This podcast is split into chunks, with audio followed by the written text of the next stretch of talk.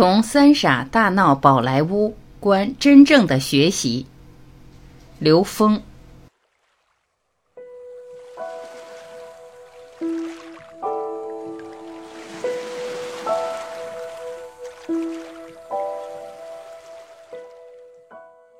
一，从三傻看知识与智慧。什么是知识？随着人类意识自由度的提升。我们从专注物质转型为专注意识，乃至潜意识和超意识，而在物质和潜意识之间的意识可以投射出人类的知识。这种知识的建构实际是高维能量在这个空间投影的像。这个投影一旦形成，它也就有了一个相对固化的能量属性和一个相对固化的能量结构。在人类认为它是可以以知识的形式传承，所以在这个主流时空里面，大家对知识还是抱着很大的敬畏的。但是自古以来，知识源于智慧，来源于每个人跟自己内在高维关联的时候的那些灵感和对灵感系统化的组织，或者说对高维能量下载形成的知识体系。这些知识体系的来源，实际是高维智慧。具有高维智慧的人，才具有创造力，才具有创造知识和整合知识的能力。而大部分没有开启高维智慧的人，只能在知识里面获得自己掌控的信息体系、信息量和信息结构。当然，随着他掌握的知识范畴扩大，他驾驭知识的领域会更广。对于那些知识匮乏的人来说，这些人就起着很重要的主导作用。但是对于获得高维智慧的人来讲，他们是可以不断突破知识的局限，突破有形的知识带给人的束缚，这就是所谓的创造力，做到了超越知识本身。那么，知识匮乏的人、知识丰富的人、有智慧的人，你愿意成为哪个呢？影片中的法海在我们中国同样是学校里的一个典型人物。他非常热爱摄影，可迫于家庭的压力和父母的期待，他违心地选择了工程师这个专业。但实际上，他并没有为学习这个专业而付出什么努力，所以考试名次一塌糊涂。当我们做自己不喜欢的事情时，我们的内在实际是激发不起与我们内在智慧之间的共鸣的。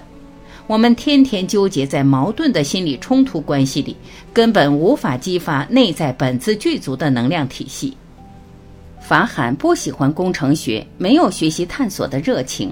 自然也就激发不出他内在本自具足的能量。他在学习工程学方面的被动，其实也是一种自我保护。如果他真的在学习上获得了成就的话，那么他真正的天赋就被彻底的埋没了。恰好是他内在潜意识中的东西，让他排斥去接受这种知识性的障碍，所以没有见过很强悍的知识障碍的时候，他还有选择的机会。后来他从事了自己喜欢的事业，在那个世界里面如鱼得水。天生我材必有用，在早期生命的过程中，发现自己的生命特征、内在能量属性。自己频谱所处的空间位置其实蛮重要的。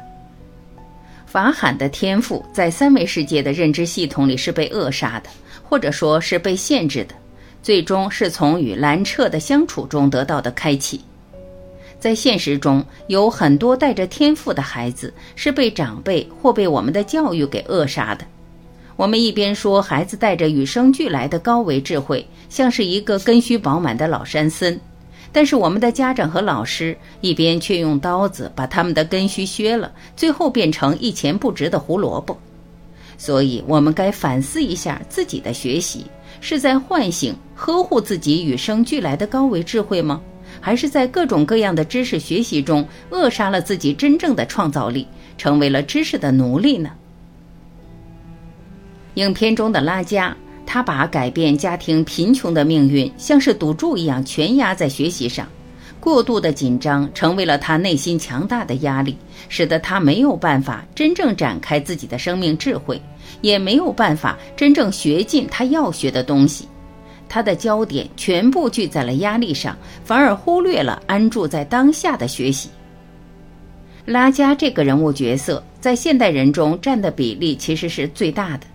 很多人都是以要改变自己的经济状况而去学习，实际上这样的学习结局只能走向平庸。兰彻也是出身卑微，但是他的整个生命过程却有着不同的精彩，这与拉加形成了鲜明的对照。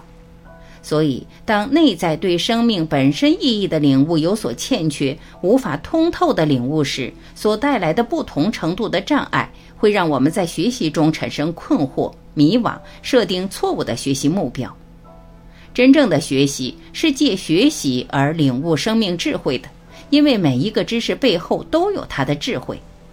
所以，学习本身如果不以开启智慧为目标，只是为了满足生活生存的需要的话，那这种学习往往带来的是痛苦，是纠结，甚至带来的是灾难。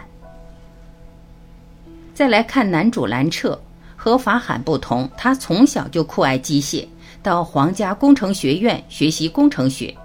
他是在做着自己喜欢的事，因为热爱而做出的选择，使兰彻可以突破命运的种种障碍。不仅成为学校的第一名，而且还获得了被校长认为是象征荣耀的太空笔。热爱使兰彻生发出内在的智慧，并引领他走出了与众不同的人生道路。一个人可以通过热爱进入自己的内在，找到自己生命中能够共振的人事物。这个时候，他就是在不断的验证内在的具足圆满。在验证的过程中，他对外部世界的挑战会有一种特别积极的应对，而且他内在的慈悲会随时呈现出来。这就是影片中兰彻所表达出来的生命状态，就不是驾驭了多少知识，而是他的智慧呈现在每个当下的应激反应。这也是他和有丰富知识的查图尔最大的不同。兰彻从一个孤儿到成为有着四百项发明的大科学家，一路走来都在用智慧去面对一切。这是一个觉醒的生命在现实中的一种表现。每一个活到这种境界的人，他内在的道行都不低，也就是他内在的意识维度都不低。他要是维度不够的话，他根本活不出这种自在、有创造性的生命状态。因此，我们可以说，未来的赢点是在智慧所达到的境界；当下的赢点是直觉。直觉，我们能够驾驭什么样的空间场意识，是由我们当下的状态决定的。智慧的层次决定境界，直觉的产生在于修炼。当我们能不断的修炼与我们自己内在当下连接的时候，这个时候我们的直觉才能常态的发生在我们身边，发生在我们的生命之中。二，从查图尔和兰彻看真正的学习。影片中十年后的三傻都做到了自己生命中的心想事成。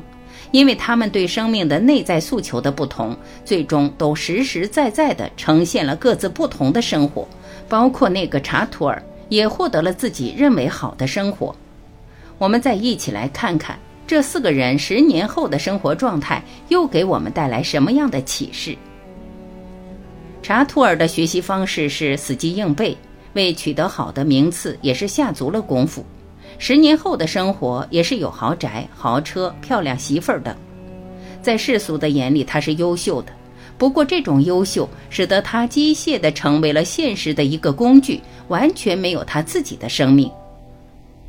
查图尔就是现实中在知识层面架构的人类躯壳的代表。查图尔们无法自知自己内在真正的诉求，完全按照三维世界的体系来架构着自己的生命。这样的生命活一次，跟没有活其实没有本质的区别。所以说，在三傻和查图尔之间的本质区别就是，有没有活出自己真实的生命状态。查图尔的生命状态，在很多没有明白生命本质的人眼里边是非常认同查图尔的这种生命状态的。他们不理解生命本身的自在才是生命真正追求的目的。这是在我们的早期教育阶段就已经把大脑完全格式化了，而且这种格式化的封闭属性，使得像查图尔一样的人们只能填充知识，填充学习中相对固化部分的东西，丝毫谈不上创造力。所有的东西好像都已经被界定了。这也是为何兰彻可以成为四百项发明的科学家，而查图尔却要哭着喊着求着兰彻与自己合作的主要原因。查图尔把学习作为获得生存空间的方法，那他必然是在一种竞争机制里边，因为我们人类给自己所建构的生存空间是以人类的知识作为基础的，在这种建构的复杂的生存空间里边，弱肉强食、丛林法则等等，和对相对固化的事物的追逐，成为了一般人内在生命巨大的障碍，所以他们很少能够拥有真正的创造性。而兰彻最大的不一样是他内在的自由度，他非常的能够驾驭自己的这种内在能量和外部时空之间的关系，所以他经常能够别出心裁，或者能够超越现有的一些局限或外部规则的局限。我们都知道，在篮球场上从来不犯规的球员绝对不是好球员。但是，这个在犯规和失误之中，他的起心动念变得非常的重要。所以，兰彻在他对所有的事物的起心动念中，他都是一个相对正向的起心动念。在这种情况下，即使他违反了规矩，最终的结果也都是有意义的。如果他的起心动念是低层次的，维度很低，那他受到的惩罚也将是严峻的。查图尔之所以想成为一个所谓的战胜者，是他把自己当成一个竞争者，他就会紧张，会有冲突。如果像兰彻一样，把自己当成一个创造者，一个不断体验更高境界生命状态的，或者突破现有局限的一个角色的话，那么他根本不是在战斗，他真正超越的是自己的认知局限，超越自己投影出来这个世界设定的这种局限。而这世界所有设定的局限，全部取决于自己内在。就像他随时可以挑战自己，他在向女友求爱的这件事情上，他说干就干。当朋友提醒他这一点的时候，他马上进行自我突破。很多人是缺乏这样的勇气的，特别是在某些方面很成功的人，在某些方面却有着明显的自己很难突破的弱点。这种弱点是因为自己的认知造成的。并不是说自己能力不可以。当我们自己的认知改变的时候，这个世界没有突破不了的。这个前提是你的起心动念是什么。如果你是在不断的超越自己，走向自己生命内在的大自在，那任何的选择都有它的意义。而查图尔的起心动念使他并没有活出生命本身带来的无比创造的喜悦状态。他所渲染表现的都是一个已经固化的一种表面包装，这种包装跟人的灵魂没有什么本质的关系。所以最后人们经常要问我是谁，我从哪里来，我要到哪里去？因为这种包装障碍了自己和自己的关系。当然，无论是谁。在生命中都会有获得一些启迪，使得他们通过某一件事、某一个人幡然醒悟，走向内在觉醒的路。比如拉加，虽然看上去像是一个最终很平庸的角色，但实际在这种平庸的角色之中，其实也并不妨碍他还是有他得到智慧的机会。影片中有一个细节，拉加的太太在做瑜伽，瑜伽也是一种修炼。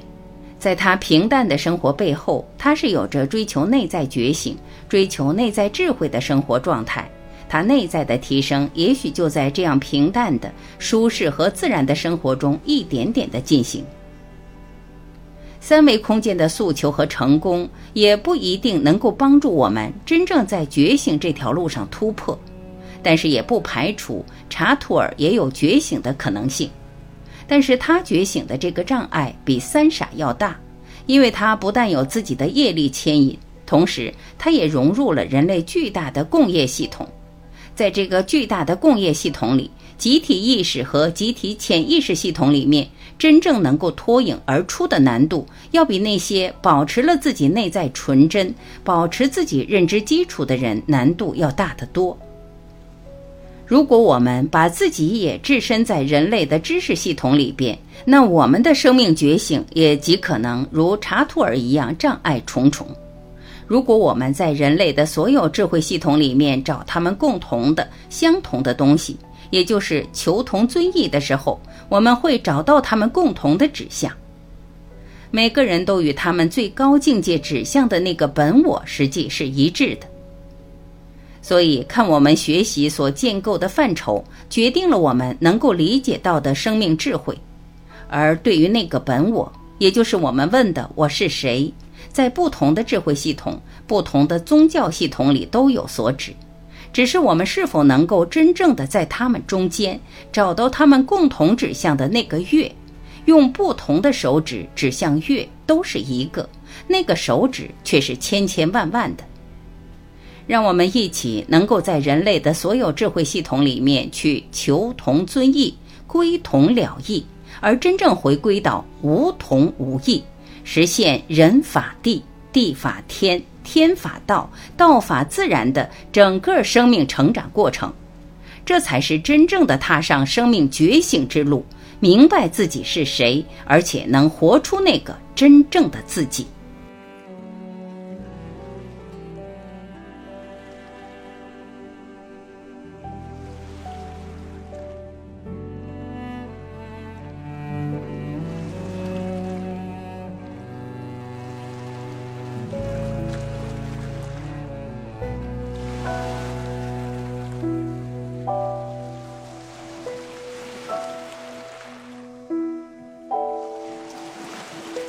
感谢聆听，